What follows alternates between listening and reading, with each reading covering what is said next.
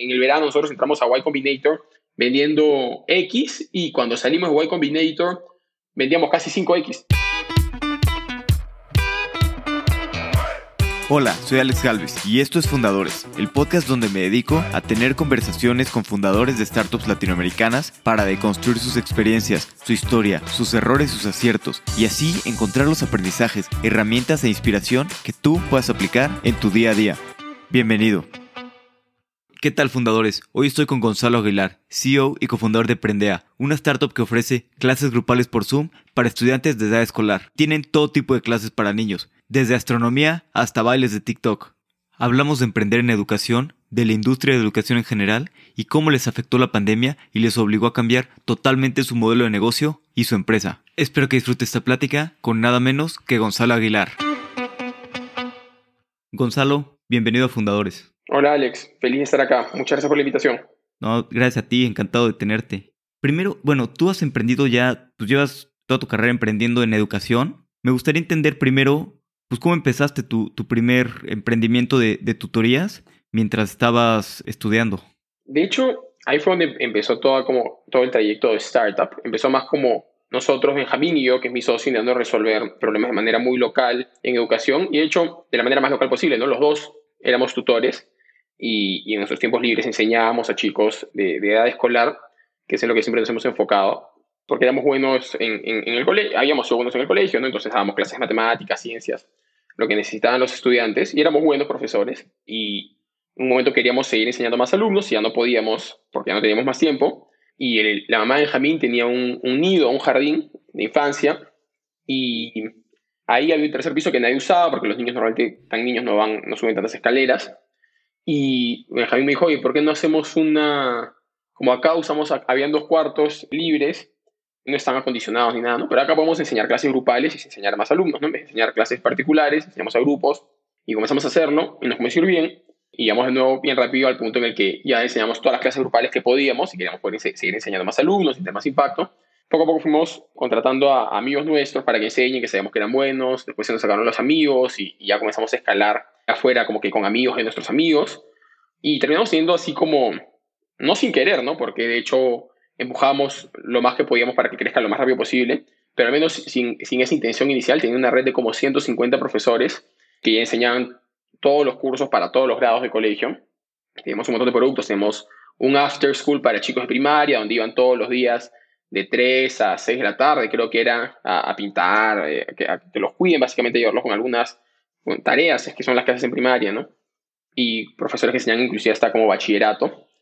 Y era un negocio súper rentable, era un negocio súper rentable con el que decidimos que iba a servir, claro, el primer año, negocio súper rentable en la universidad, eres la persona más feliz del mundo, te lo gastas y eres el alma de la fiesta, pero ya el segundo año dijimos, oye, ¿ya qué podemos hacer con esto, no? Y comenzamos a, a, a darnos cuenta que eso puede escalar mucho más, podemos hacer más impacto, no sabemos muy bien cómo, entonces comenzamos a decir, ya, vamos a reinvertir esto, ¿no? Y así poco a poco fuimos probando nuestros primeros emprendimientos tecnológicos. ¿Y cómo fue? Entonces dijeron, vamos a gastar esto y en, en reinvertirlo en la empresa.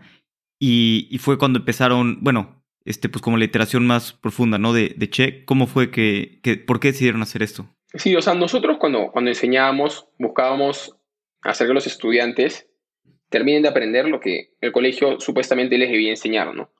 El colegio te dice que tienes que alcanzar objetivo de 100, pero el estudiante promedio, con los recursos del colegio, alcanza el objetivo, no sé, 70, ¿no? Más o menos. Entonces hay esa brecha entre lo que el colegio ofrece y lo que exige los estudiantes, que claro, algunos lo, lo pueden cumplir solos, ¿no? Yo lo podía cumplir solo en el colegio, felizmente, ¿no? Pero hay un montón de amigos que necesitan sus tutores, necesitan clases, porque están más dedicados al deporte, están más dedicados a poder, por ejemplo, tocar un instrumento de manera profesional, quizás, y tenían otras prioridades. Entonces necesitaban tutoría y necesitaban, necesitaban ayuda. Entonces, nosotros siempre fue, fue ese el objetivo con las tutorías, cómo hacemos que los, poder llevar los estudiantes de 70 al 100 que quiere el colegio. Entonces, a partir de eso comenzamos a hacer las tutorías y después comenzamos a, a ver cómo podemos, podíamos llegar a más alumnos, ¿no? Y de hecho, la primera plataforma que lanzamos, una plataforma que nadie conoce porque duró como dos meses, pero a mí me gustaba mucho, pero era operacionalmente muy difícil, que se llama explica.pe, era bien bacán porque lo que nosotros hacíamos era como un marketplace, pero on demand y casi a tiempo real, de explicaciones cortas. Porque nosotros decíamos, muchas veces hay muchos estudiantes que tienen una duda y quieren resolverla, pero esa duda no necesariamente requiere una hora de clases en la que tienes que movilizar a otro lugar, ¿no es cierto? Y, menos de manera recurrente, ¿no? Yo voy a pensar ya, yo no tenía en el colegio profesor, profesores particulares, tutores, pero sí había veces que no entendía algo, ¿no? Y necesitaba que alguien me, me ayude y me hubiese servido. Entonces creamos eso, funcionaba en verdad bien, pero era operativamente, o sea, la propuesta era, claro, tú pides una explicación y te llega rápido, ¿no? Porque si no, no sirve. Y la promesa era que llegue menos de 30 minutos y en ese momento nunca logramos hacer que eso funcione de manera eh, escalable. Era muy difícil hacer ese match de oferta, demanda, el huevo y la gallina, ¿no? Y al final, Benjamín y yo terminamos respondiendo casi todas las preguntas. Era una pregunta acerca pues, de química que no sabíamos y yo me acuerdo tipo en la universidad buscando en Google y al toque haciendo un videito en mi tablet, ¿no? Teníamos, usábamos un programa de tablet para hacer y mandaba la explicación así de lo que recién había aprendido. Entonces eso no duró mucho, pero ya nos dimos cuenta que podíamos hacer cosas como tecnologías con muy poco esfuerzo, ¿no? Es, y ahí comenzó como nuestra obsesión por Squarespace. De hecho, esta primera página, no sé si has escuchado Squarespace, pero Squarespace es esta página con la que haces páginas web como Wix, eh, lo, más, lo más low code posible, más no code. Sí, la, he usado también. Ahí creamos nuestra primera página de Squarespace y nos dimos cuenta, esa página funcionaba, ¿no? El Squarespace, que era literalmente un landing page con una página, creo, un formulario de Typeform ahí, ahí metido, y ya, y eso. Y después le mandamos las explicaciones al, al, al estudiante por el correo. Y nos dimos cuenta que así se podían crear varios productos rápido, ¿no? Comenzamos a probar varias cosas así, hasta que llegamos a, a como nuestra primera como startup de verdad. Y le digo startup de verdad porque fue la, la, primera a la que nos dedicamos a tiempo completo, fue la primera con la que trabajamos más de, no sé, seis meses seguidos, que eh, irónicamente se llama Check, igualita que, que, el centro de tutorías que se llama Check. De hecho, el centro de tutorías se llama Check porque quedaban en, un vecindario en Lima que se llama Chacarilla. Entonces era el Chacarilla Education Center, check. y, y, a eso lo trasladamos a la plataforma porque era un, buen nombre, ¿no? Y con eso empezamos check, de nuevo, ¿no? Viendo cómo hacemos para que los estudiantes puedan cumplir todos sus objetivos escolares. Y básicamente ahí nuestra hipótesis era, el estudiante necesita tutorías porque el colegio no le da los recursos suficientes para que lleguen al 100. ¿Cómo hacemos que sí, no? Y encontramos en los, libros de texto un producto muy malo que supuestamente solucionaba ese problema, ¿no? El recurso de apoyo para los estudiantes, pero que nadie usaba para apoyarse, igual se compraba año a año. Entonces había una oportunidad súper grande ahí, a nuestros ojos en ese momento. Y fue que empezamos Check, ¿no? Era una plataforma adaptativa. De hecho, está en vivo y la siguen usando colegios en Perú y en, México. Ahora, ahora está licenciada una editorial, que pueden entrar a verla en check.education.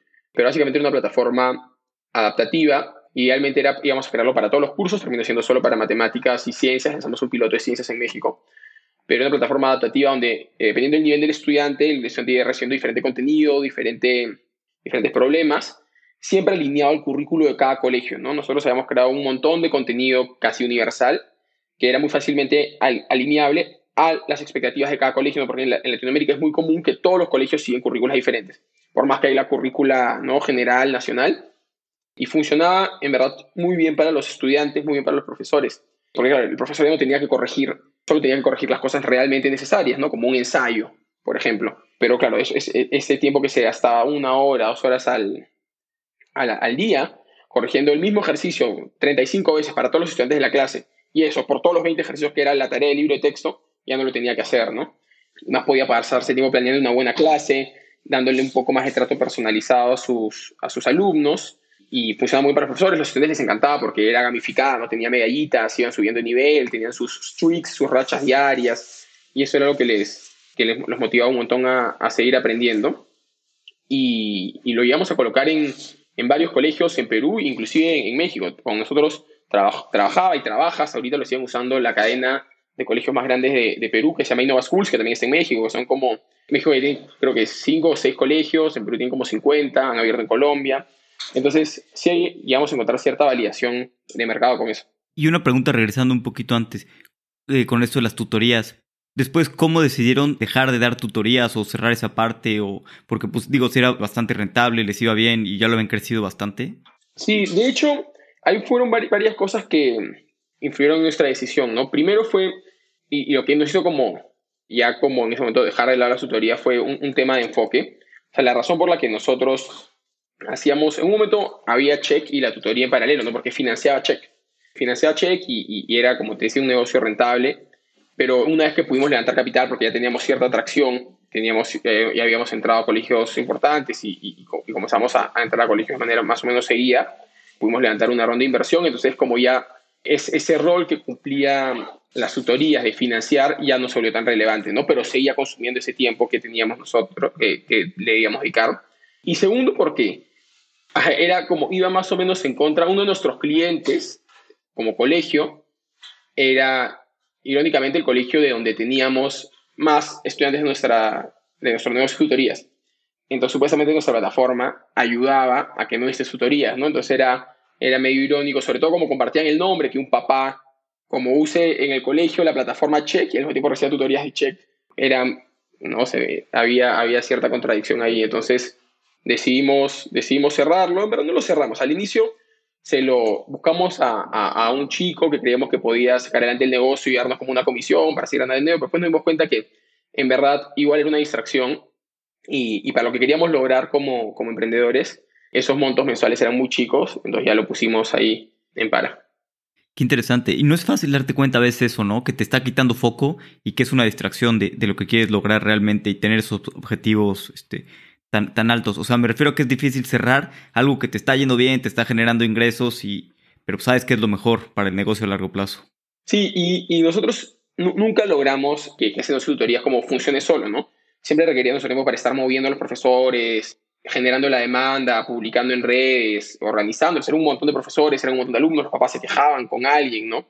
Entonces sí, al final nos dimos cuenta que sí generamos impacto en el impacto que queríamos generar y era momento de pasar a la siguiente página, ¿no? Y claro, en ese momento fue duro porque era, era en ese momento lo único rentable que, que había en nuestras vidas empresariales, pero creo que fue una buena decisión, ¿no? Porque nos, nos permitió como también tener este, este énfasis de como ya tengo todo que perder, ¿no? Y, tal vez es un poco duro, ¿no? Pero ya no había backup plan y, y, era o sacamos adelante check o sacamos adelante check, porque ya no es que después ya, sino volvemos a la tutoría.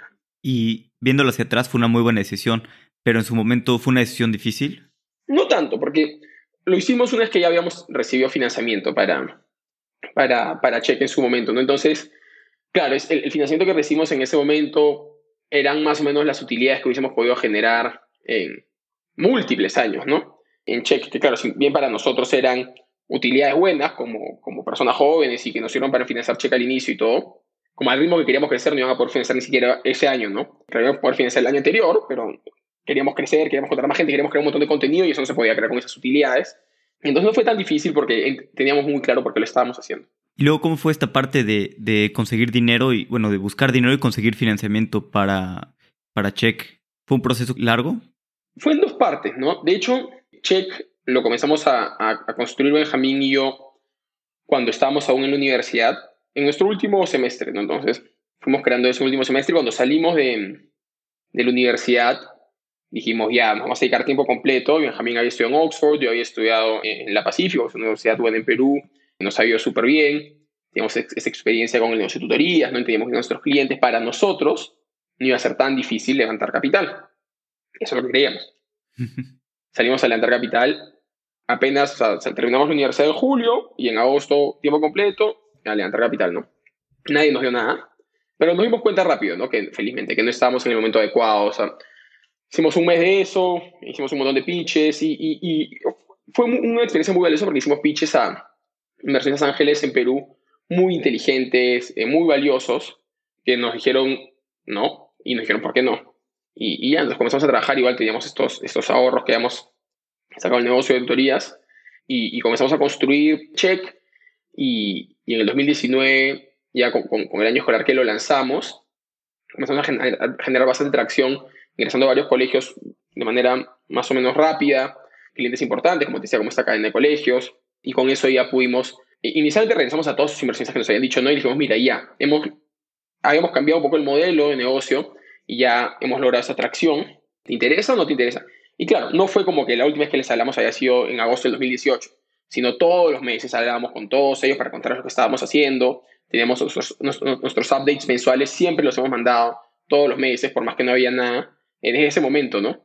Diciéndoles como ya hemos logrado esto, estamos avanzando esto, este problema tenemos, entonces están muy al tanto, los llamamos para, para contarles eh, nuestros problemas y que nos den un consejo, les pedíamos que sus hijos prueben nuestro producto, Nos habíamos generado buenas relaciones con ellos, bien profundas, intencionalmente. O sea, sabíamos que era, claro, queremos sus consejos, queremos que sus hijos lo prueben, pero también es un propósito principal, de hecho, y sabíamos que sepan que somos buenos emprendedores para cuando avancemos más, tengan más razones para invertir en nosotros. ¿no? Cuando salimos a la segunda vez que ya tenía, había más tracción y ellos habían visto cómo habíamos progresado de, de nada y sin recursos, o al menos muchos, y ya se nos hizo un poco más fácil de estos primeros inversionistas levantar capital. De hecho, le en ese mes le, no, no le pichamos a tantos, no le pichamos a 10, creo, hasta que nos dimos cuenta que no era el momento. Y esos 10, 3 decidieron invertir, y cuando nosotros invirtieron eran, eran inversionistas que, entre la comunidad de inversionistas ángeles en Lima, que es bien chica, tenían más experiencia, ¿no? Eran, la gente los respetaba se hizo bien fácil levantar lo que faltaba de la ronda, ¿no? Que era la mayoría, ¿no? Porque ellos entraron con tickets muy chiquititos, pero eran muy valiosos de, de, manera significativa para los estudiantes, para los inversionistas. Y, y, eso hizo que, se, que sea un poco, un poco más sencillo levantar esa primera ronda para nosotros. ¿no? claro, no fue el primer intento, ¿no? Pero fue la primera que levantamos. Claro, y luego fue la pandemia, ¿no? Cuando iban con, con Check y todo. Pues te acuerdas cuando empezó todo lo de la pandemia, un poco qué pasaba por tu cabeza cuando pues, fue esta disrupción ¿no? en el mundo, de que pues, de repente cerraron los colegios, pues cambiaron muchas industrias. La pandemia fue, fue un momento bien difícil, creo que para todas las personas que tenían algo relacionado a colegios, porque los colegios se volvieron una como bola cerrada que generaba toda la incertidumbre del mundo, justificablemente, ¿no? Porque en Perú, por ejemplo, entre marzo, abril y mayo del 2020, la morosidad promedio de los papás del Perú en colegios privados, o sea, los que no pagan la pensión, era 75%. Entonces, el colegio planeaba literalmente a un mes, porque no sabía si el siguiente mes más papás iban a pagar o no iban a pagar y que iban a tener que despedir a profesores. Fue una situación difícil para, para ellos, ¿no? Y a nosotros nos afectó en Check bastante, particularmente porque teníamos un modelo de negocio muy complicado en ese momento, que claro, cuando conseguimos la idea de Check, no teníamos mucha experiencia, entonces no lo habíamos podido prever pero después nos dimos cuenta, ¿no? Eran varios. El problema más grande era que, en general, el ciclo de ventas a colegios era larguísimo. Nosotros todo el 2019 que entramos, empezamos a vender a colegios, no le podemos vender al colegio para que lo use ahora, lo tenemos que vender para que lo use el año siguiente. Entonces, si bien sacábamos pilotos pagados, eran pilotos pagados por montos muy chiquitos, pero que para nosotros era suficiente porque ya mostraba el compromiso del colegio, lo iban a usar, habían desembolsado algo de dinero, lo iban a usar. Pero claro, no había revenue y en verdad no era un compromiso tan grande del colegio, ¿no? Porque eran montos chiquitos, era 10% de lo que debería costar el contrato anual, ¿no? Entonces, claro, nosotros todo el 2019 debíamos entrar a colegios para el 2020, a inicios de año, en el momento en el que se compran los libros de texto, poder cobrar y, venderles para todo el año siguiente, ¿no? Y claro, llegó marzo del 2020, ningún colegio abrió, y claro, literalmente teníamos nosotros convenios con como más de 20 colegios, colegios grandes. De todos esos 20 colegios, solamente 3 mantuvieron sus contratos porque el resto, no, no por malos, ¿no? Como te digo, no, no tenían dinero, porque los, los papás no pagan ni la pensión, les iban a pedir, porque eso, esos, esos textos, esos materiales, normalmente los compran los papás, la lista de útiles, pero no les iban a pedir, oye, compra esto en vez de pagar la pensión, ¿no? Les importaba más la pensión para poder pagar a los profesores, y claro, los profesores, y era contraintuitivo, ¿no? Porque todos nos decían, deben estar en su momento de oro, ¿no? Porque ya los colegios se van a digitalizar, y todo eso, nada, o sea, el colegio quería sobrevivir y, los materiales que le daba al estudiante en la mayoría de colegios eran hojas escaneadas que las mandaban por WhatsApp, por, por mail, para que los estudiantes la trabajen, ¿no? Se, volvieron muy recurseros. Eso, impactó mucho en nuestros negocios. A nosotros que teníamos caja pues para un montón de tiempo con esas ventas que íbamos a hacer ese año, de la nada la caja se redujo pues de manera drástica porque esas ventas que estaban previstas para marzo, que entraron de un golpe, no entraron o no, no entró casi nada de esas ventas. Y además nosotros ya habíamos también detectado algunos problemas con el modelo de negocio que, que la pandemia nos, nos hizo darnos cuenta que, que requería ya que, que, sean como addressed, ¿no? que sean tomados en consideración, ¿no? problemas relacionados a, a, a, como la efectividad de la inversión, problemas relacionados a la, que este flujo de ventas largo generaba en consecuencia un flujo de iteración largo.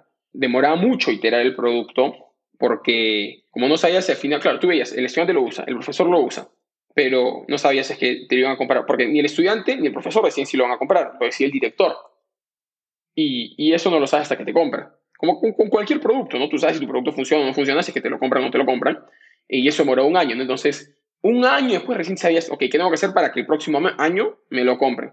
Y de hecho eso pasaba, ¿no? Cuando nosotros hablamos con fondos de inversión buscando levantar una siguiente ronda que quisimos levantar, todos nos decían eso y lamentablemente yo no invierto en empresas de educación que le venden a colegios. Y es algo muy constante, si es que hablas con, con, VCs de educación, muy poquitos lo hacen, o, al menos que el, negocio dependa de, de, la decisión del colegio, porque hay muchos stakeholders involucrados, ¿no? Después, claro, muchos ya comienzan a vender a colegios de manera como una línea nueva de negocios, ¿no? Pero, pero normalmente no, no está muy bien visto por eso, ¿no? Porque te permite iterar muy lento, financieramente es muy difícil, tienes el costo hundido de vender todo un año para cobrar el año siguiente. Aquí, mucho mejor un negocio mucho más rápido, ¿no? Que vendes, cobras, vendes, cobras, vendes, cobras y al mismo tiempo vendes o no vendes y sabes por qué vendiste o no vendiste y cambias, ¿no? Y con todos estos problemas, ¿qué estaban pensando? Este, pues sobre todo con la presión, ¿no? Tienes inversionistas, tienes todo y, pues las cosas no se ven para, para dónde ¿Qué dijeron? ¿Necesitamos conseguir algo nuevo? ¿Cuál es el debate en, en tu cabeza? Comenzamos a, a, a, ver varias alternativas, ¿no? Lo que sí sabíamos era que si queríamos continuar con nuestro negocio, no, no iba a ser con check, y al, menos con ese modelo no. Ese año sabíamos que no íbamos a poder venderla a ningún colegio de nuevo, ya iban a ser dos años seguidos sin venderla a colegios. Y claro, ya teníamos estos problemas, ¿no? Entonces comenzamos a ver qué, qué es lo que, lo que debemos hacer y exploramos varias opciones, ¿no? ¿Qué hacemos? Hacemos que la, el producto que tenemos, hacemos un mini pivot y lo comenzamos a vender directamente a usuarios, pero era una solución que no nos gustaba mucho porque nuestro producto no estaba diseñado para que lo use el usuario directamente, estaba diseñado para que lo use el usuario en el colegio con el profesor de guía. Ser un producto intentando resolver un problema que no sabemos ni siquiera que existía, ¿no? O sacamos un nuevo negocio, ¿no? Y, y, fue, fue, fue, un mes bien, en verdad, bien, bien rápido, se pasó muy rápido mientras pensamos en, en, qué, qué, qué hacer después. Tuvimos que reducir a nuestro equipo a como que el core core. De hecho, ahorita solamente, aparte de Benjamín y yo, hay tres personas más que, que vienen del equipo de, de Check, personas muy valiosas. Pero sí, ¿no? Y, y eventualmente llegamos a, a, la conclusión de que era mejor resolver un problema, ¿no? Ver qué problema podemos resolver y resolverlo de nuevo, desde cero, ¿no? y, agarrar, no, el, literalmente, agarrar el Squarespace, agarrar los formularios, agarrar y, crear un, algún producto y probar si funcionaba o no funcionaba. Y por ejemplo, ¿cómo haces a veces en esta parte? Porque el, emprendimiento es un camino complicado, a veces hay días muy buenos y a veces hay días muy malos o incluso esas emociones pueden ser el mismo día, ¿no? Por ejemplo, en esta parte de la pandemia, pues los empleados, todo el compromiso que tienes y, y la salud mental es algo bien complicado, ¿no? ¿Cómo haces a veces para encontrar esa, esa motivación para seguir adelante o ese, pues sí, no, no sé si motivación sea la palabra indicada. Sí, yo me acuerdo que eh, en, en, en ese momento, o sea, en, en, marzo y abril del 2020, fue la primera vez que sentí lo que después me di cuenta que era ansiedad. Tipo eso que estás sentado y, y, y te comienza como que a acelerar el, el, el, corazón, ¿no es cierto? Y, porque sientes que te falta aire y no sabes qué pasa y, y como que no, no me da mucho cuenta qué era. Me acuerdo que hubieron dos días seguidos y me acuerdo que no le, no, no le conté a nadie Benjamín, ya se lo conté como tres meses después, ¿no? Pero que simplemente me, me quedé en mi cama viendo Vikings. Y me acuerdo que hay tres temporadas de Vikings en dos días. en toda la serie. Súper desmotivado, en verdad. Y creo que lo que más ayudó en ese momento fue, o sea, yo me acuerdo que lo, se lo conté, a la única persona que le contaba más o menos cómo me sentía era mi primo, un primo que tengo que es muy inteligente, y me dijo, mira, yo no sé nada de esto, te recomiendo ir a terapia, un psicólogo, y no tengo plata para ir al psicólogo. bueno, al menos medita, ya. Me puse a meditar, me acuerdo, y me comenzó a ayudar bastante, y después me comencé a intentar, y comencé a leer, no comencé a buscar, y, me comencé a dar cuenta que había que como intentar llevar un día a la vez, ¿no? digo, pararte de, la cama, bañarte, si te sentías abrumado, ¿no? hacerlo, ir, bañarte, salir, caminar y, poco a poco lo fuimos, lo fui como manejando un poco mejor y después ya como lo, lo hablé después con Benjamín, pero ya bastante tiempo después. Y es, eso, eso fue lo que más ayudó, creo. Como saber que, de nuevo, o sea, Benjamín es la persona con la que trabajaba hace cinco años, y, pero no sé, a veces creo que te da miedo compartirlo con tu socio porque tampoco lo quieres como preocupar, pero claro, saber que es, que es, que es parte de, del, del journey te va, te va a apoyar, creo que es súper valioso, ¿no? Y, y así poco a poco fuimos trabajando y también como eh, el hecho en general de, de, ocuparme, como tener algo en que trabajar ayudó mucho, ¿no? Porque claro, esos meses, esos, bueno, ese mes, tipo mar, final de marzo, inicio de abril, era literalmente qué hacemos, ¿no? Y era pensar y yo como me sentaba en mi mesa y escribía y leía internet, pero no, era nada muy concreto, ¿no? No, no, no, tenía, no sentía que tenía mucha dirección. Luego ya a, mediados de abril dijimos, ya vamos a hacer Prendea, lo decidimos, eh, lanzamos, creamos esta primera versión y ya ahí a, trabajar y, y, eso como que ayudó mucho, ¿no? Porque ya como que sentía de nuevo que tenía como un propósito y, claro, yo sabía que tenía que hacer todos los días, ¿no? Todos los días tengo que traer X cantidad de clientes nuevos y veo cómo hago para traerlos y ya, ¿no? Y eso te comienza a motivar, ¿no? Creo que eso ayuda mucho, como eh, tener algo a, a, qué, a qué aspirar. Pero sí creo que en general la manera más fácil de lidiar con eso no, no es fácil, pero la mejor manera, al menos inicialmente, ¿no? Mucha gente dice anda a terapia, si no tienes dinero para ir a terapia, es hablarlo, al menos con alguien, alguien que confíe, ¿no? Que sepas que te puede escuchar, te puede apoyar, porque siempre encuentras diferentes puntos de, apoyo para diferentes tipos de problemas, ¿no? Sí, de acuerdo. Y también como dices, a veces es difícil, ¿no? Hablarlo, porque pues muchas veces pues, como dices, estás con tu socio, no, no quieres preocuparlo, o estás con otras personas y tal vez te da pena decirlo, o, a veces incluso es un, sentimiento de, culpa, ¿no? De que, pues, ¿por qué me siento así? No debería sentir así si tengo, este, pues, pues, bastantes oportunidades, ¿no? Pero creo que, como dices, pues, hablarlo siempre ayuda y también es una parte importante, ¿no? De, de, ser un fundador y de, crear una empresa. Creo que esa presión mental, pues, siempre, siempre está presente, ¿no? Y creemos que, que va a desaparecer y, pues, simplemente pues llegan diferentes problemas, ¿no? Los problemas se van haciendo más grandes cada vez y, diferentes, pero pues esa presión continúa, solo vas aprendiendo a, manejarla mejor. Sí, vas aprendiendo a manejarla mejor y ya, o sea, vas desarrollando, er, cuando eres consciente de eso, ¿no? Yo nunca había sido consciente del estrés, yo me acuerdo que decía, yo no me estreso. La gente decía, tipo, me acuerdo que a veces, digo, me, salían granos y decía, ¿por qué me están saliendo granos? Y me acuerdo que mi mamá me decía, ¿estás estresado? Y yo, no, si yo no me estoy estresado, yo no me estreso. Y claro, no, no, no podía reconocer bien, muy bien mis, mis, emociones, ¿no? Como, como decía, obviamente estaba estresado, ¿no? Porque, y eso era como la universidad, ¿no? O sea, la universidad tenía mis prácticas, un trabajo, tenía las tutorías, ¿no? Y, poco a poco vas conociendo un poco más, ¿no? Pero sí, creo que ayudó mucho conocerte y si es que puedes pagar terapia, yo, yo comencé la terapia en diciembre del año pasado, me ayudó muchísimo, ¿no? Me ayudó muchísimo y, y hasta ahora lo hago todas las semanas sin falta y, y a encontrar hábitos que te ayudan, ¿no? Al inicio me ayudaba mucho meditar, meditar literalmente todos los días, 20 minutos. Después lo cambié por hacer ejercicio y ahora en, los últimos... Mira, yo no hacía ejercicio también desde... Eso pasa, ¿no? Cuando eres emprendedor también muchas veces descuidas algunas cosas que debes estar haciendo. Yo no hacía ejercicio así bien de manera constante. Creo que desde, el primer año de universidad, no, en el 2014.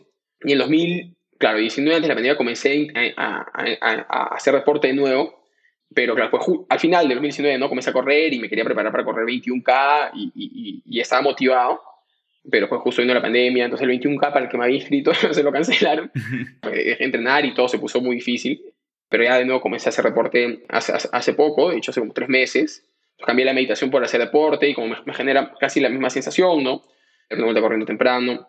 Y en general no creo que ir, ir también conociéndote y viendo qué te hace bien, qué no te hace bien, me di cuenta, por ejemplo, que almorzar sentado en una mesa con alguien y conversar ayuda mucho a como no, no, no sentirme muy abrumado al final del día. Me di cuenta que también, por ejemplo, algo que me estresaba muchísimo era esa sensación de que no has completado algo. Creo que eso es lo que más nos, no, nos estresa a los fundadores, nos hace sentir ansiosos, culpables, como tú decías. Entonces, ya, eso que tú sientes que menos quieres hacer, que al final va a ser lo que hagas más tarde, hazlo primero, ¿no es cierto? Porque si no, vas a tenerlo pendiente y vas a saber que lo tienes pendiente y vas a sentirte mal por no hacerlo. Haz lo primero y pues las otras cosas que te motivan más, ya las vas a hacer porque te motivan más, ¿no? Y así poco a poco ir desarrollando, creo que cada persona tiene, ¿no? Pero diferentes hábitos o diferentes como estrategias, ¿no? Tácticas que te permitan darte cuenta cómo te sientes mejor, ¿no? Sí, claro, totalmente. Creo que es importante conocerte a ti mismo. Y un poquito regresando a lo que mencionabas de que pues, decidieron crear ya Prendea, sé que se, se inspiraron un poco en Outschool ¿Te acuerdas la primera vez que descubriste Outschool y que viste su plataforma y que empezaste a ver todo esto? Sí, yo me acuerdo que con Benjamín la descubrimos mientras hacíamos check, de hecho. Habrá sido a mediados del 2019. Sí, mediados del 2019. Y nos gustó mucho el concepto. Dijimos, ah, su, qué loco. Y, y, en ese momento, o sea, me acuerdo que la edición que tuvimos de Outschool lo vimos muy como. Creo que ese, eso era la manera en la que se vendía en, en, esa época. Eh, no sé, lo vemos como un producto para homeschoolers, ¿no? Yo no voy al colegio, pero en vez de ir al colegio, tomo clases en Outschool, ¿no? Y qué, qué, qué, qué increíble que gente pueda llegar a aprender colegio a través de esto, ¿no? Y ya lo dejamos ahí. Y de nuevo apareció en nuestra cabeza cuando estábamos pensando en, en qué hacíamos ahora, ¿no? Comenzamos a, a, a, ver varios modelos, no para, como decir, hay que hacer esto para América Latina, sino para poder ver, ok, ¿qué problemas resuelven? ¿Hay este problema acá o, no hay? Y, y, uno de los modelos que apareció de nuevo cuando estábamos haciendo eso era, era OutSchool. Pero nosotros lo vimos con, con, un enfoque un poco diferente, más que como para hacer educación para homeschoolers o, o algo como que suplementario, sino cómo hacemos que los estudiantes usen su tiempo libre de manera productiva, pero entretenida. Porque hay este divorcio eh, que genera casi todas las peleas de padres e hijos, ¿no? Como estudiante, mi tiempo libre quiero hacer A, mi papá quiere que haga B. Ah, yo quiero hacer A porque me divierte más, mi papá quiere que haga B porque es mejor para mí.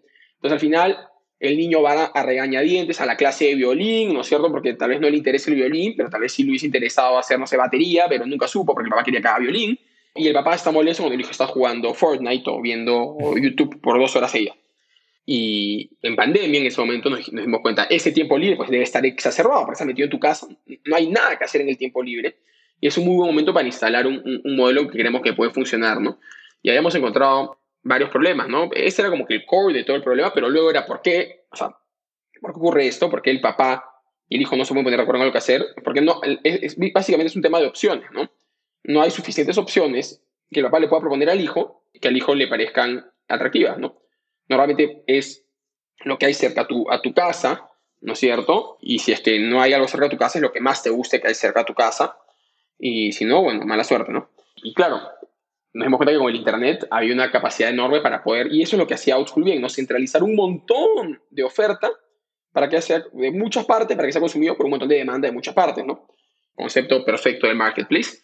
Y, no, nos encantó la idea y, y, y, sobre todo se alineaba mucho a, a, a, nuestra visión desde el inicio, ¿no? Nosotros siempre hemos creído que para que alguien aprenda tiene que estar motivado, ¿no? Y por eso, como te contaba, ¿no? Check tenía gamification, y eso, claro, es motivación extrínseca, ¿no? Tipo, le pones medallitas para que vaya queriendo llegar al siguiente nivel y todo eso.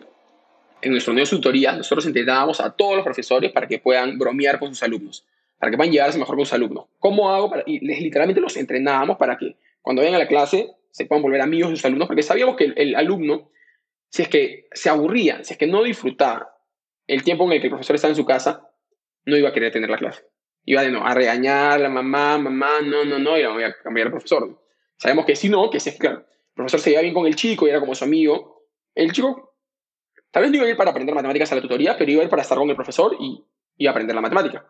Entonces, con, con eso en mente dijimos, oye, ¿qué mejor manera de hacer que un alumno esté interesado por aprender o que quiera aprender o se divierta aprendiendo si es que hacemos que aprenda algo que intrínsecamente quiere?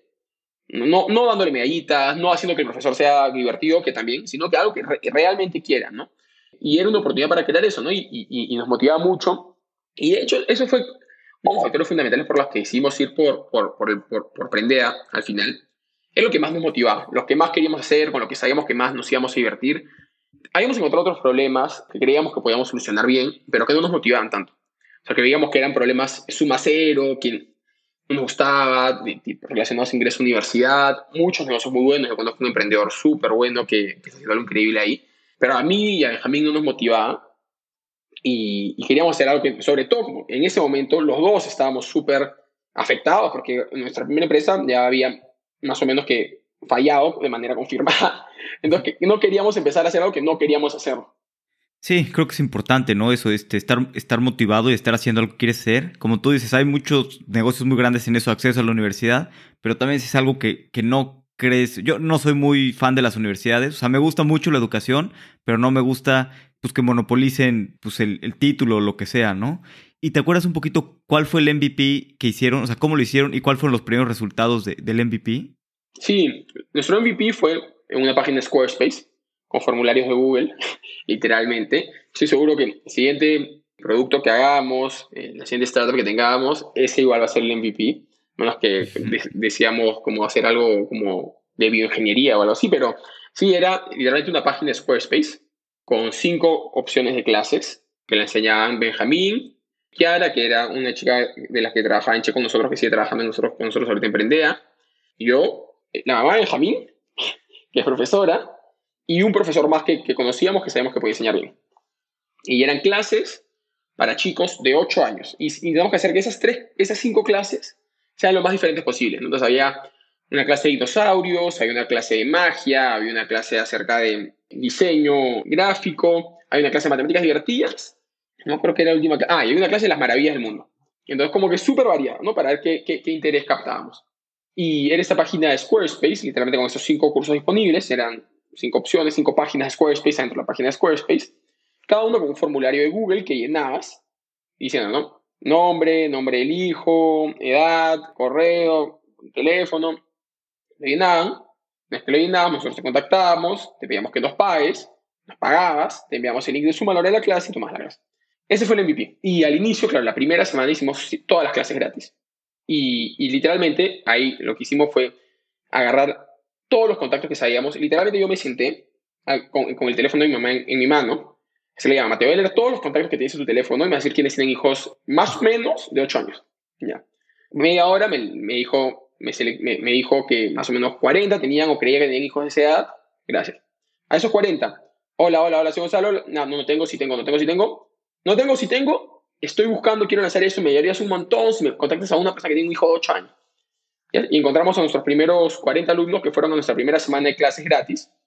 Nos dieron muy buen feedback. Y eso lo lanzamos, mira, cuando decimos vamos a sorprender, fue un miércoles, no un martes en la noche. Y el miércoles comenzamos a buscar los alumnos y creamos la página. La siguiente semana fue nuestra primera semana de clases. Se llenaron todas las clases, eran gratis. Y, y así poco a poco lo fuimos escalando. Y después, ¿cómo sabían qué otros cursos agregar? Y un poquito también, ¿por qué lado irse, no? Si fueran como cursos que fueran parecidos a las clases reales o cursos que fueran totalmente diversos y que fueran cosas que querían aprender los, los alumnos, ¿no? Como magia, decías, otro tipo de cosas. Como que creo que hay dos caminos, ¿no? Por los que se puede ir, el ser muy variado o el estar apegado un poco como a las, como las escuelas. Sí, quiero meter primero lo segundo, después lo primero. Nosotros sabíamos que teníamos que ir por cosas que le interesan a los alumnos, ¿no? Porque el problema era como te decía, ¿no? Resolver ese conflicto que hay entre qué quiere el papá, quiere que el hijo que en el tiempo libre, ¿no? Entonces, que no era algo que el alumno le iba a interesar intrínsecamente, no iba a tener ninguna ventaja sobre cualquier otra opción que el papá podía presentarle, ¿no? El alumno quería decir, quiero ir a mi clase y estar esperando a su clase los jueves a las 4 de la tarde y prendía. Y eso es lo que queríamos lograr. Entonces, para eso tenía, eh, en nuestra opinión, que ser algo muy basado en su interés. Y la, la manera en la que decíamos qué curso sacar después era literalmente viendo qué curso hacemos para que ese alumno que tengo ahora lleve dos clases a la semana. ¿no? O sea, nosotros, al inicio, lo único que medíamos por las primeras, no sé, ocho semanas era retención. ¿Cómo reteníamos a nuestros alumnos? Tenemos los primeros 40 alumnos, bueno, retención y conversión, ¿no? Porque siempre, al, bueno, estuvimos la primera semana de clase gratis, después de la primera semana de clase gratis, siempre damos una clase gratis a todos los estudiantes. Entonces, veíamos, ¿no? Eso. Ok, los alumnos que están llevando esas clases, ya, fueron las clases gratis, ahora nos han pagado una fracción, esos, literalmente, acá va, ¿no? Oye, ¿qué otra clase quieres que creemos para que Juan Diego pueda llevar más clases con nosotros? Y nos decían, no sé, pues, queremos una clase relacionada a los tiburones, porque a nosotros le encantaba. Ya, buenas. Clase de tiburones, a todos los papás. ¿Qué clase quieres para que Martín lleve otra clase? ¿Te interesa el de tiburones? Uy, sí, tiburones increíble. Ya, tú te meterías ya, buenas. Ah, seguimos clase de tiburones, ¿no?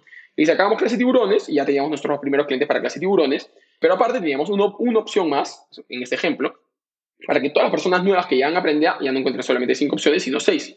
Y eso, claro, ayudaba como en general a la, conversión, ¿no? Porque a la clase en la que se metía el chico nuevo, teníamos probabilidades de ser más cercana a su interés específico, entonces a disfrutar más. Entonces, poco a poco así fuimos construyendo la base de nuestros cursos hasta que llegamos a 100 cursos, ¿no? Literalmente todos nuestros primeros 100 cursos fueron nosotros llamando a los papás y preguntándoles qué curso quiere tu hijo que, después ya lo hicimos de manera un poco más sofisticada, ¿no? Pero literalmente a preguntarles a qué más cursos quieren y, sacándolos, porque queríamos retenerlos, ¿no? Porque sabíamos, apenas terminas el curso que tenemos, que están llevando, si es que no hay algo más que les interese, van a dejar de tomar clases con nosotros. Sí, y después, este, ¿cómo fueron desarrollando el modelo de negocio? O sea, sé que creo que es una suscripción como Netflix, ¿no? Y puedes tener acceso a todas las clases que quieras. ¿Por qué decidieron hacerlo así y no, no sé, que se pagara por curso? Nosotros, de hecho, al inicio comenzamos así en este formato marketplace, ¿no? Habían las clases, tú compras la que querías y ibas a la clase, ¿no? Y comenzamos así porque, claro, el, formato de suscripción requiere, para tú adquirir una suscripción, compras una suscripción porque te da acceso a muchas cosas, ¿no es cierto? Y vale la pena estar suscrito a algo, ¿no? Entonces necesitas variedad, necesitas en general, en casos como ese, disponibilidad Al inicio no teníamos eso. En verdad, al inicio ni se nos ocurrió.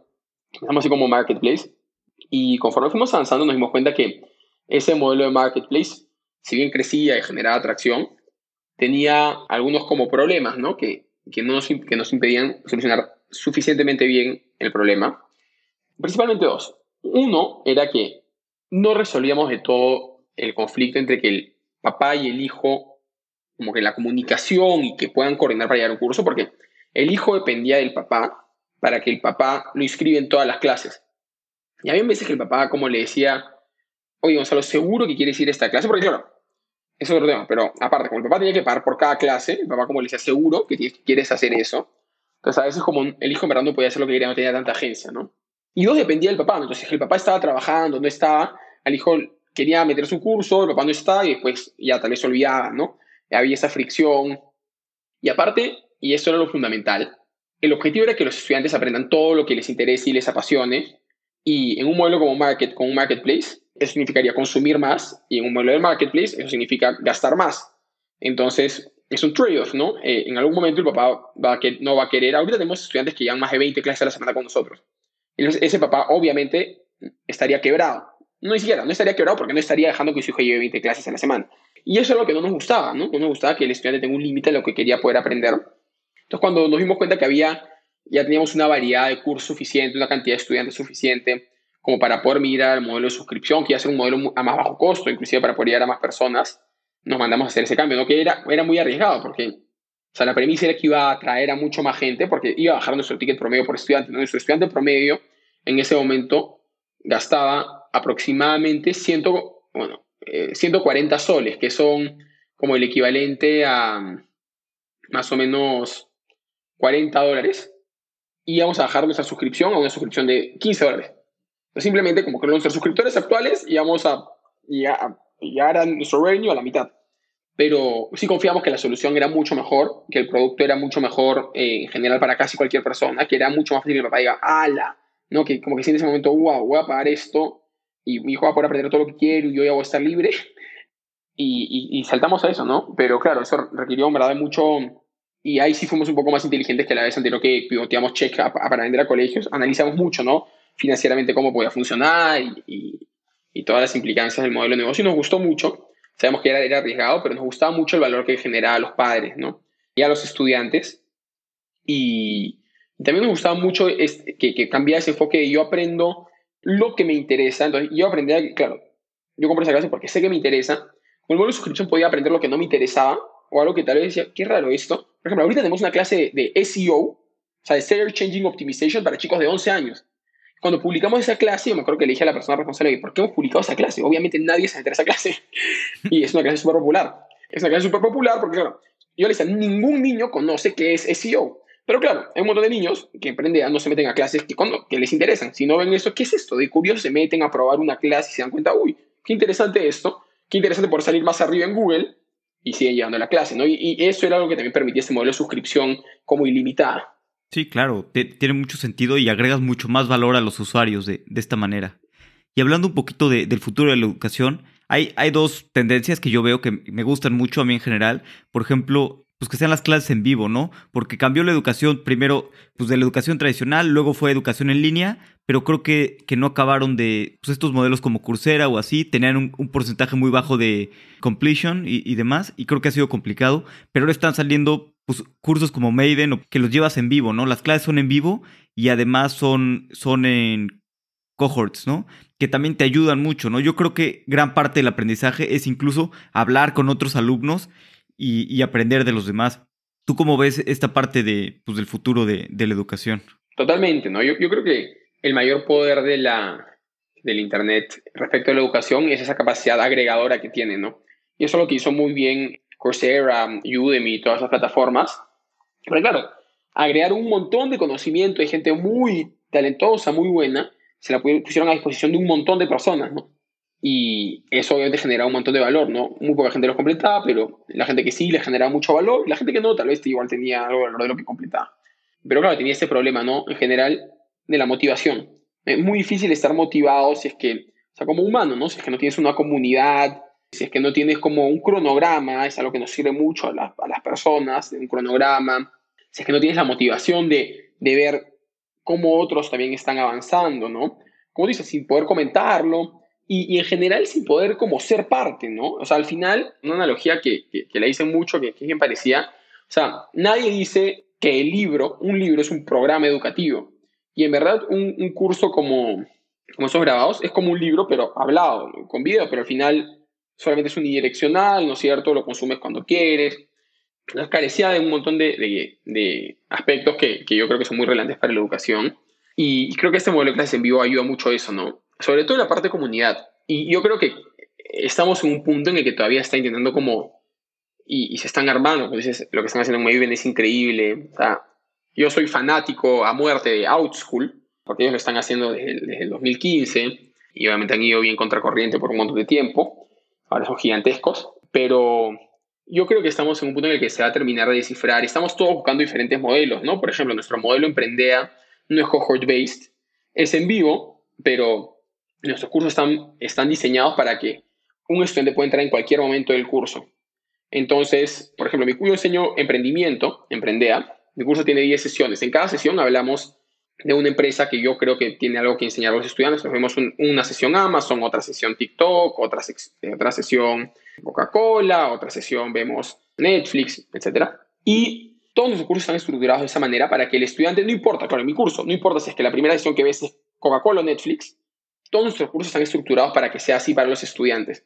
Entonces los estudiantes se pueden unir en cualquier momento y se unen ya a una comunidad. Y eso es bueno por, por un montón de, razones, ¿no?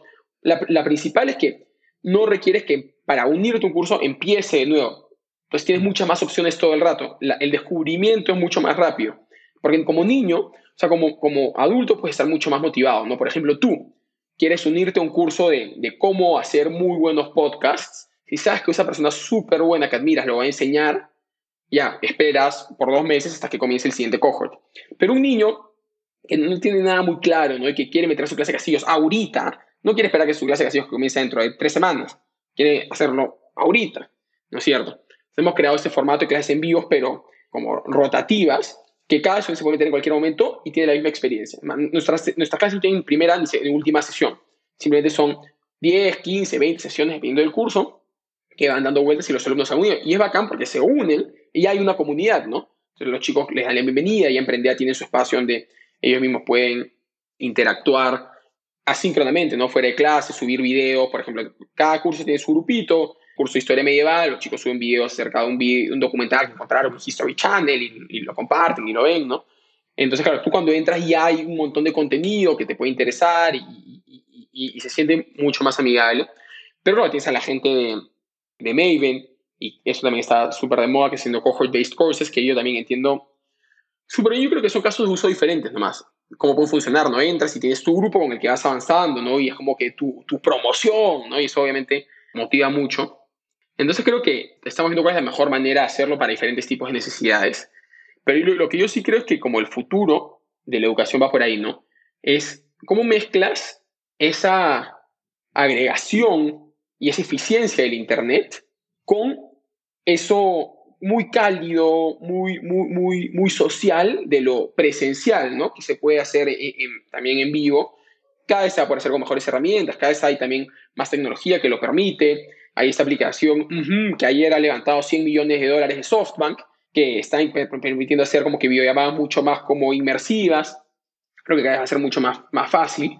Pero creo que sí, ¿no? Mezclar esa agregación del Internet, esa capacidad de efectos como de escala del Internet con, con, la sociabilidad y, la motivación que te da lo presencial es más o menos el futuro. Sí, sí, claro, totalmente. Y sí es cierto eso eh, de cómo agregarle valor, ¿no? Si es un niño, pues él quiere las cosas ya y, tal vez no va a esperar al, supermaestro. Oye, y, y, supe que pasaron por, por Y Combinator en el batch pasado, Winter 21. ¿Cómo, fue su experiencia pues, en el programa y, qué aprendizajes te llevaste de, de pasar por Y Combinator? Nos gustó mucho, nos gustó mucho. La estructura de Y Combinator es tienes tu batch, nuestro batch era enorme, eran como 350 empresas, te iban en grupos, cuatro grupos, nuestro era el grupo 1, que era muy especializado en educación y en bio. Y luego dentro de tus grupos te iban en secciones, ¿no? que ya son como grupos más chiquitos.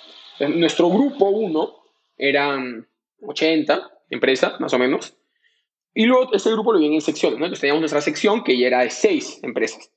Y esa sección era una sección muy bonita, que fue una sección que me gustó mucho y de hecho que nos reunimos con ellos todos los, todos los meses, que éramos personas que estábamos haciendo educación para países emergentes. Entonces en nuestra sección, que éramos seis, estamos nosotros, que éramos de, de América Latina, había un par de startups de India, había una startup de Filipinas y había una startup de Nigeria, ¿no? Entonces éramos todos, claro, estábamos en lugares diferentes, pero, ah, y, todos estábamos como que en una fase como inicial, ¿no? Porque también hay diferentes, o sea, con algo de tracción, pero como, claro, todavía no, no, no vendiendo pues cientos de miles de dólares al mes, ¿no? Que sí, hay startups que entran a web Combinator vendiendo cientos de miles de dólares al mes, ¿no? Y que es súper super bacán tener a gente, sí, ¿no? Un poco más temprano. Entonces, a mí e, e, ese, esa relación que hemos armado con, con, con, ese grupo me gustó mucho. Me gustó mucho también tener contacto con partners que eran personas que claramente sabían demasiado de lo que hablaban, ¿no? Y es algo que es difícil encontrar, sobre todo si es que eres, yo creo que casi, en casi ningún programa de aceleración es muy difícil, para que el mejor talento sea como mentor, ¿no? Porque están probablemente haciendo otras cosas, ¿no? nuestros partners con los que trabajamos, uno fue el primer empleado de Yahoo y otro era el fundador de Script, que es esta app gigantesca como para como una suscripción para leer libros online. Entonces, para nosotros era súper valioso porque eran personas que habían estado eh, muy metidos en, el mundo de las startups y la educación y la tecnología, que nos daban consejos muy, o sea, no consejos, pero nos hacían preguntas muy inteligentes que nos, nos podían ayudar a marcar el paso, ¿no? Sí, nosotros disfrutamos mucho esa experiencia en general y, y claro, obviamente hubiese, hubiese, sido diferente si es que era presencial, pero es algo que de todas maneras recomiendo inclusive remoto. ¿Y qué aprendizajes más grandes te llevas o algo en específico que hayas dicho que sea contraintuitivo? Que sea contraintuitivo, que Y Combinator, por, si, si, bien es un programa increíble, por sí mismo no, no, no hace nada. O sea, creo que ahí está mi concepción, yo, yo la tenía, ¿no? Entras a Y Combinator y, bueno, no tanto así, pero entras a Y Combinator y ya la hiciste, ¿no es cierto? O entras a Y Combinator y vas a levantar tu ronda seed por lo menos un millón de dólares y, a 8 o 12 millones de evaluation. Claro, y tú ves en TechCrunch, tal empresa, Y Combinator levantó a 100 millones de evaluation y dices, ¿cómo no voy a levantar a 10? ¿no? Y, pasa. Una parte muy grande de las startups de Y Combinator no levantan su seed antes ni en Demo Day. Entonces, no es como una garantía del éxito para nada, ¿no? Requiere que se haga mucho trabajo y, y se piense muy estratégicamente. Y creo que eso es algo importante, ¿no? Creo que es algo sobre todo porque obviamente ayuda, obviamente ayuda a estar en Y Combinator, eh, para levantar capital. A nosotros nos ayudó mucho, ¿no? Porque nosotros hemos levantado capital en YC, levantamos nuestro, nuestro, una ronda y la levantamos de, de VCs súper importantes de educación en Estados Unidos, teniendo el 95% de nuestros ingresos de Perú. Y eso es, o sea, eso es lo que casi todos te dicen que no se puede hacer, ¿no es cierto? Tú, si eres latinoamericano y quieres levantar dinero, capital institucional extranjero, tienes que estar en México o en Brasil. Yo creo que en eso, por ejemplo, ayudó mucho Y Combinator, ¿no? Pero más ayudó, creo que la, la atracción que ya teníamos. En, el verano nosotros entramos a Y Combinator vendiendo X y cuando salimos de Y Combinator vendíamos casi 5X. Entonces, claro, eso, eso, ayudó, eso ayudó muchísimo, ¿no? Pero claro, entonces te, te ayuda, ¿no? Te, te, da obviamente ciertas herramientas que no tendrías de otra forma, pero el, de que hay trabajo hay que, hay que, hay que meterle, ¿no? Y de lo contrario, ¿no? también no entraba a Y Combinator. Nosotros postulamos a Y Combinator cuatro veces antes de entrar, antes de entrar. O sea, esta fue nuestra quinta aplicación. Y de hecho nosotros postulamos a Y Combinator, al batch anterior al que entramos, con la idea de Prendea, literalmente sin lanzarlo, pero ya con el landing page. Porque las aplicaciones vencían el día que, como creamos el MVP, entonces lo pusimos, entramos, pero sin Y Combinator logramos crecer un, un montón, ¿no? Ya teníamos un negocio sólido que la íbamos, yo, yo estaba seguro eh, en ese momento, increíble entrar a Y Combinator, pero si no entramos a Y Combinator, igual la vamos a seguir remando, habíamos conseguido ya como que levantar capital de un ángel súper, súper como bueno y, y, calificado, se llama John Danner, si están haciendo algo en EdTech, eh, les recomiendo que lo busquen y le escriban, es inversionista en Lambda School, es inversionista en OutSchool, es inversionista en Maven, entonces una persona que, que, nos está ayudando muchísimo. Y Combinator obviamente también ayudó, pero sí, no, creo, creo que sentir que Y Combinator es la, única manera o entrar y ya te resuelve todo, las dos son cosas eh, incorrectas. Sí, de acuerdo. No, me, me, encanta. La verdad es que pues el chiste son pues, el crecimiento, ¿no? Agregar valor a los usuarios y tener ese crecimiento. Además, pues muchas de las cosas que, digo, son partners increíbles, las personas con las que puedes hablar en Y Combinator, pero pues, el conocimiento está en Internet, ¿no? O sea, no te van a dar una, pues un secreto ni nada, ¿no? El, conocimiento de cómo hacer las cosas ahí está y el trabajo duro pues lo tienes que poner tú y sobre todo agregar valor a tus usuarios y, y el crecimiento. Sí, totalmente, ¿no? Como te digo, Y Combinator es increíble, es un programa increíble, sobre todo es ese rigor semanal, todas las semanas con tu sección, te pones metas, que quieres hablar la siguiente semana y, y las revisas y las revisas con tus partners y es súper valioso, pero claro, como dices, ¿no? El trabajo hay que ponerlo y, y al final creo que si es que entras a, a Y Combinator y piensas, ya la hice, no la vas a hacer porque vas a tener esa mentalidad. y si es que intentas postular a Y Combinator diciendo, no entró a Y Combinator, no va a funcionar. No va a funcionar igualmente. Tampoco va a funcionar probablemente. Sí, buenísimo. Pues vamos a pasar a la última parte, que es la serie de preguntas finales. Las preguntas son cortas, las respuestas no necesariamente cortas, son, son como quieras. ¿Cuál es tu libro favorito o el libro que más has recomendado? Por lejos, Mindset, que es un libro de Carol Dweck, una psicóloga, básicamente que es quien acuñó el término growth mindset o mentalidad de crecimiento, que yo creo que es fundamental para cualquier persona que quiere ser emprendedora, ¿no? es esa, esa concepción de yo no puedo hacer algo, pero puedo poder hacerlo y voy a trabajar para poder hacerlo, ¿no? Y el, libro es súper bacán porque lo ven ejemplos muy prácticos, ¿no? Te habla de casos de tenistas, de casos de presidentes, e, es, es, bien práctico. A mí me gusta mucho y lo recomiendo muchísimo. Buenísimo, lo voy a leer, no, no lo he leído. ¿Cuál es tu hack favorito para ahorrar tiempo para ser más productivo? Me gusta mucho sentarme y escuchar Rage Against the Machine con audífonos. ¿Hay alguna opinión que tengas que poca gente comparta? Creo que varias, pero creo que, que, una que creo que es, que es bien, es bien valiosa en general para compartir es, en verdad, si es que no te provoca hacer algo, no empieces a hacerlo, ¿no? Como, y, yo tengo una mentalidad, y, siempre tengo una mentalidad un poco diferente, ¿no? Es como, tienes, tienes que push through it, ¿no? Yo soy un emprendedor y siempre he resuelto problemas y es que Tipo, estoy empezando algo y hay un valle y yo empujo y salgo del valle. Pero no vale la pena empezar algo estando en la parte más abajo del valle. Busca algo que te motive más, busca algo que... Porque a veces, sobre todo en personas muy competitivas, es, puede ser eso porque es muy difícil y, por más que no me motive ahorita, sé que puedo, voy a poder resolverlo, ¿no? Y, y, avanzar.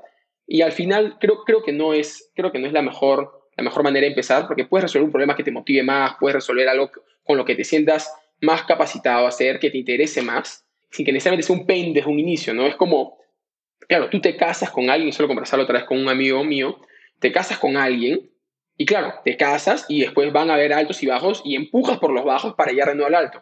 Pero no te vas a casar con alguien con, que sabe que parte desde un bajo, ¿no es cierto? Porque va a hacer que tu vida en general sea muy difícil. La, la idea de la vida en general es disfrutarla. Totalmente.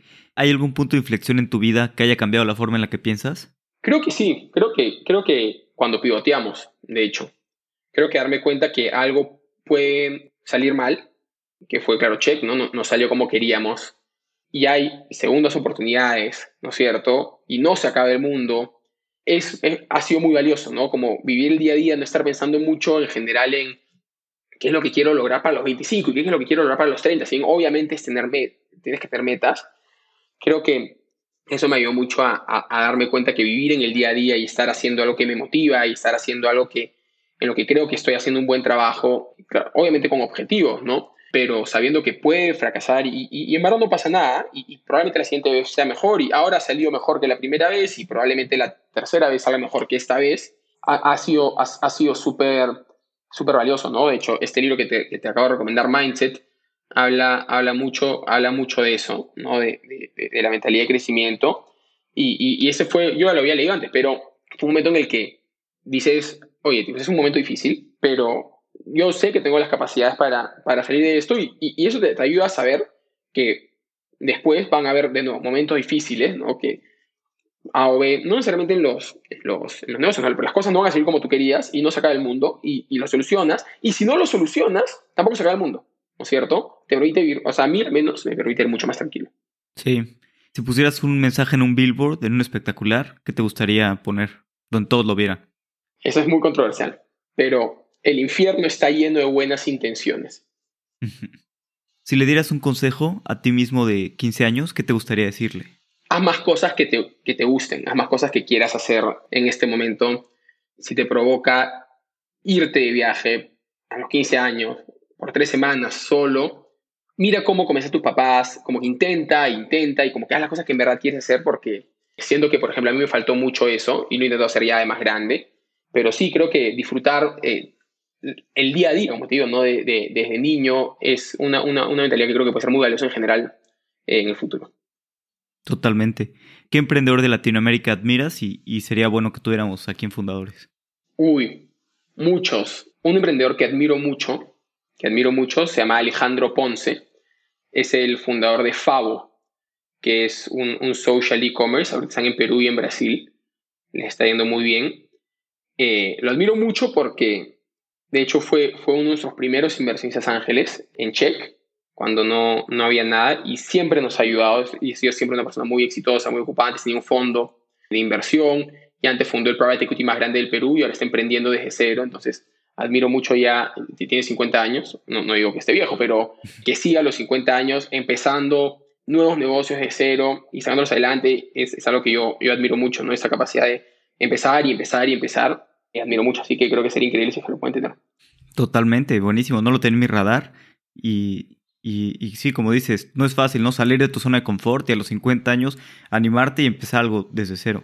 Exacto. Gonzalo, ¿dónde podemos saber más de ti, saber más de Prendea? Y, y, pues si tenemos hijos, no tengo, pero eh, pues buscar eh, meterlos a clases y así, ¿tienen una prueba gratis o algo así? Claro, todos los que estén interesados en su, que su hermano, primo, sobrino pueda aprender eso que realmente le apasione, puede entrar a www.prendea.com. Ahí todos tienen siete días de prueba totalmente gratis, no le vamos a pedir tarjeta ni nada, simplemente prueba gratis. Y van a poder probar todas las clases que quieran por siete días nos pueden encontrar, eh, estamos como, como, Prendear en Instagram, en Facebook, tenemos un TikTok, eh, estamos ahí intentando sacar contenido de manera diaria. Y a mí me pueden encontrar en, LinkedIn o, o, o, en Twitter. En Twitter intento estar más activo, intento poner pensamientos interesantes de vez en cuando. Así que si les interesa, ahí, ahí podemos conversar. Perfecto. Gonzalo, muchas gracias por tu tiempo. El tiempo es lo más valioso que tenemos. Siempre podemos hacer más dinero, pero no más tiempo. Exacto. Me gusta mucho ese dicho. Gonzalo y su equipo están construyendo cosas impresionantes en la industria de educación. No tengo dudas de que van a llegar muy lejos. Llegamos a las primeras 100.000 descargas. Así que para festejarlo, vamos a tener una rifa de unos AirPods cada 100.000 descargas hasta llegar a las 500.000. Para participar, suscríbete al newsletter y contesta la encuesta para conocer la audiencia. Y no olvides dejarnos una reseña en Apple Podcast. Hasta la próxima.